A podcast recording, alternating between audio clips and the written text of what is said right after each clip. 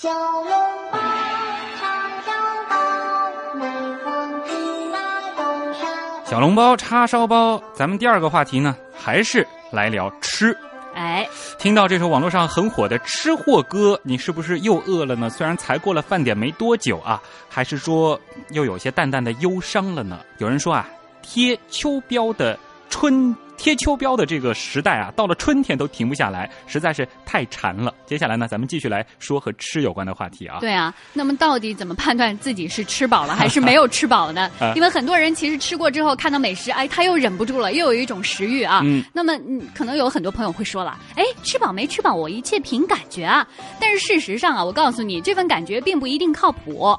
哎哦，在美国啊，它有着美食界福尔摩斯美誉的康奈尔大学教授万辛克以及食物与品牌实验室的研究人员，就探索了一系列影响人们摄取食物总量的外部因素。嗯，研究人员就发现了，人们越来越依赖外部环境来决定自己是否还需要继续进食。你比如说吧，盘子的大小也会让你对饱腹感有不同的体验。呃，盘子大和盘子小哦影响到你的食欲，哎，哎那么这是不是真的呢？是真的吗？哎，我们现在就请我们的编辑叶星辰来给大家做一个小实验。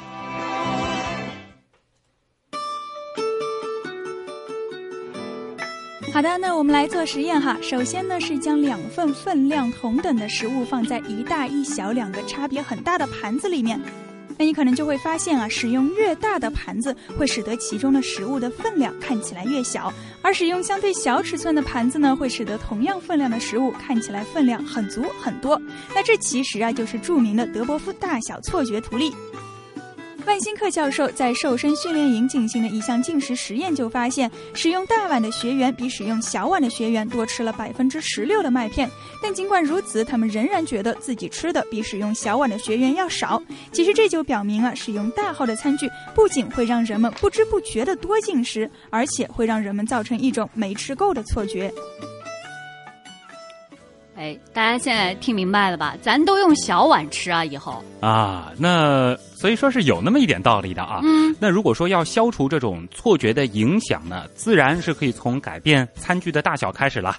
为了保持饮食均衡，万辛克教授呢建议啊，像什么蔬菜沙拉这样的健康食物呢，就应该放在大盘子里吃，这样呢哦有利于人们摄取更多的新鲜的绿叶蔬菜，因为你总归觉得好像也没吃多少嘛，咱们接着吃啊。嗯。而对于那些相对不太健康的食物，比如说炸鸡、炸薯条，嗯不妨呢使用小一号的餐具来装。这个呢，家庭主妇妈妈们倒是可以在家里面改动一下这种装食物的小细节啊。哎，除了这个餐具的大小会影响到人的食欲之外啊，这项调查其实还告诉我们嗯一个啊、事实，就是这个教授啊盯上了餐具的颜色。哦哎，他这个觉得啊，餐具的颜色对食欲也会有影响的。嗯他把六十位吃客分成了两组，哎，他们需要在红色的番茄味儿的意大利面，还有白色的芝士味儿的意大利面中选择一种。嗯，结果呢而，盛面用的盘子呢，也有白色和红色两种。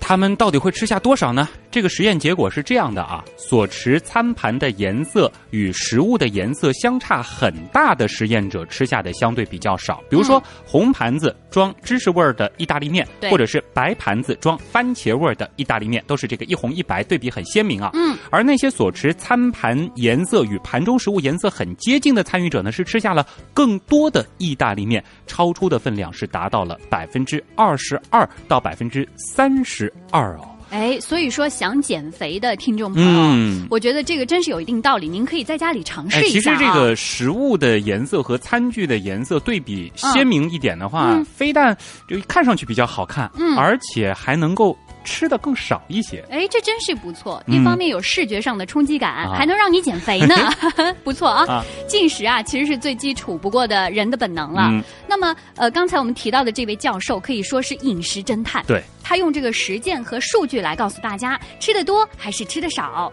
可能不仅仅是食客和食物之间的问题，还有环境啊、布置细节呀、餐具等等等等这些因素，其实都是蛮重要的。嗯。